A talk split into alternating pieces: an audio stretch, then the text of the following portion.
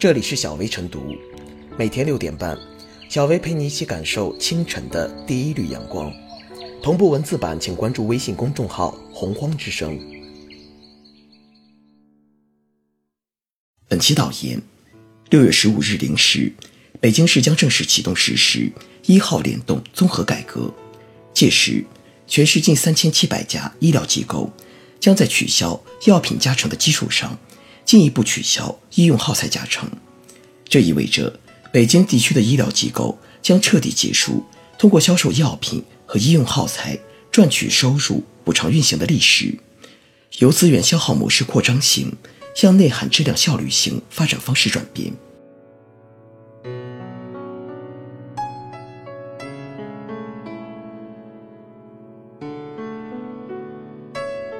取消医用耗材加成。是务实多赢之举。作为一项重要的医疗改革课题，取消医用耗材加成，因涉及各方利益的博弈，历来都是一个敏感话题，且被视为最难的改革之一。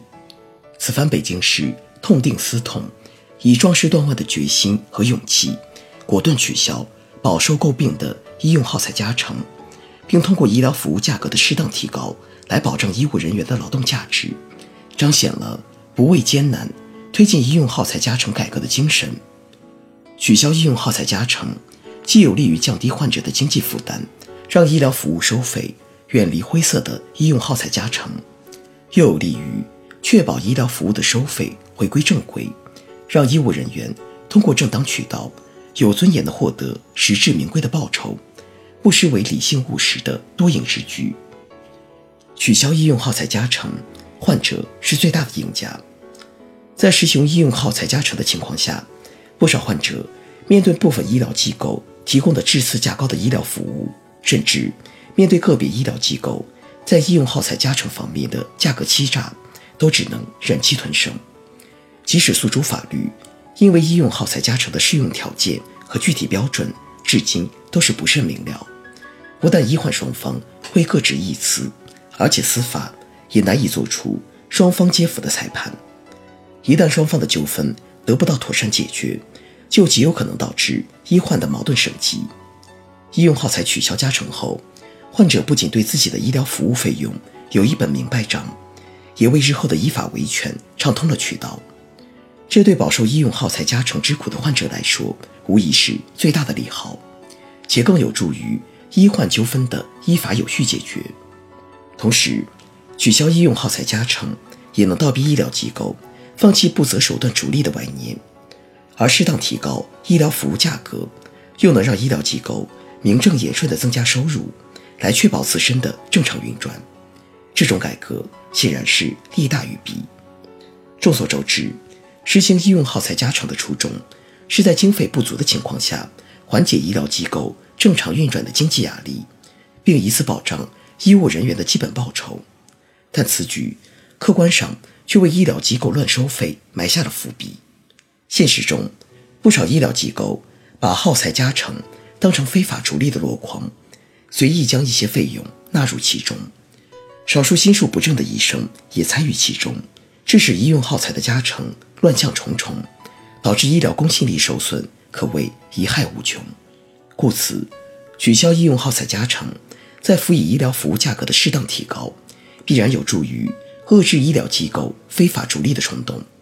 医务人员亦可以通过提供优质的医疗服务来获取报酬，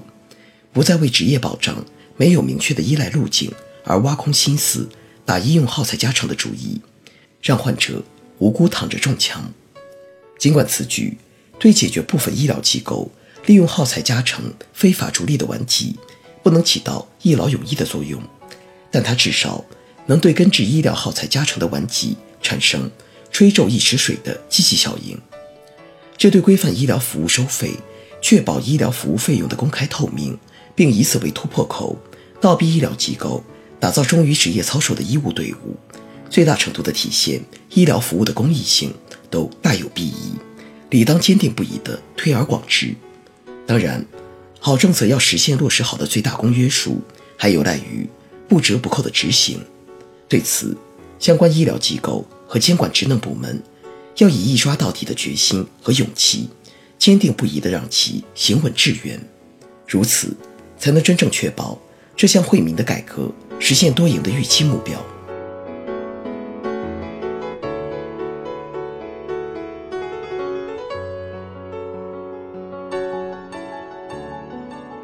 取消医用耗材加成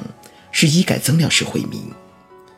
在以药养医的利益体系下，医疗机构除了实施药品加成之外，还包括使用范围广泛、用量极大的医用耗材，如注射器、注射用水、胶手套、手术刀片等。作为使用频繁的配件类产品，医用耗材在医院总收入中贡献率极大，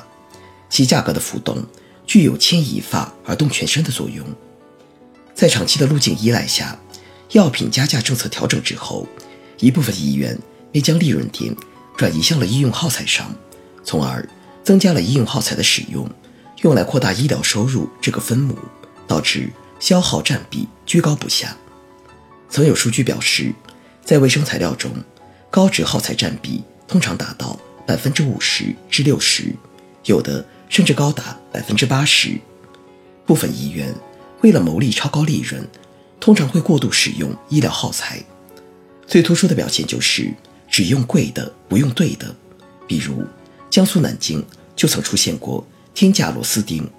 一枚骨科手术中使用的医用螺丝钉，市场价只有六十多块钱，但是厂家的报价竟然高达一千五百多块，是市场价的二十多倍。当然。还有广受人诟病的心脏支架等，医用耗材价格本来就居高不下，如果还实施价格加成，医疗成本就会水涨船高，始终难以得到控制。为此，二零一七年七月，原国家卫计委曾要求各医疗机构需要将耗占比控制在百分之二十。由于一刀切的做法没有考虑到各级医疗机构的具体情况，使得一些公立医院。为了达到耗占比而限用医用耗材，影响了患者的治疗。二零一八年三月，在国家卫健委联合五部委发布的《关于巩固破除以药养医成果、持续深化公立医院综合改革的通知》中明确，将控费指标细化分解到每家医院，不搞一刀切，在原有的耗占比的考核基础上，综合了耗材价格和医院收入结构等综合性因素。同时，参考药品零加价的政策，全面推行医用耗材零加价的政策，并以医用耗材两票制达到成本控制的作用。在全国范围内，福建、安徽、天津、山东等近二十个省宣布取消医用耗材加成。按目前的医院财务制度，医院可以对医用耗材收取百分之五至百分之十的价格加成。取消医用耗材加成后，患者的医疗负担就会明显下降，成为一个可以预估的量化指标。医疗机构就应当这样以医为本，如此才能形成正向的激励效应，也让医院和医生回归于重医重技的本业上来。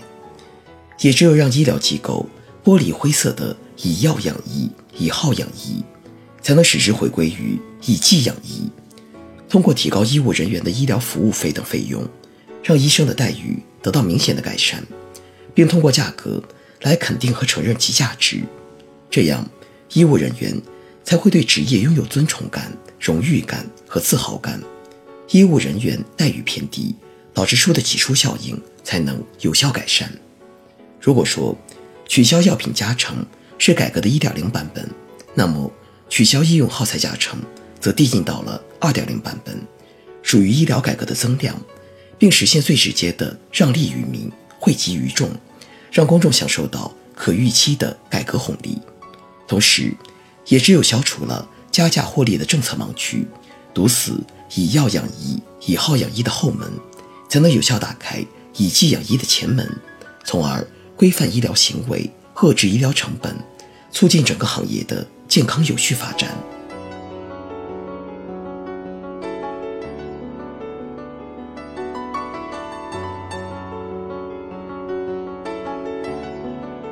最后是小薇复言，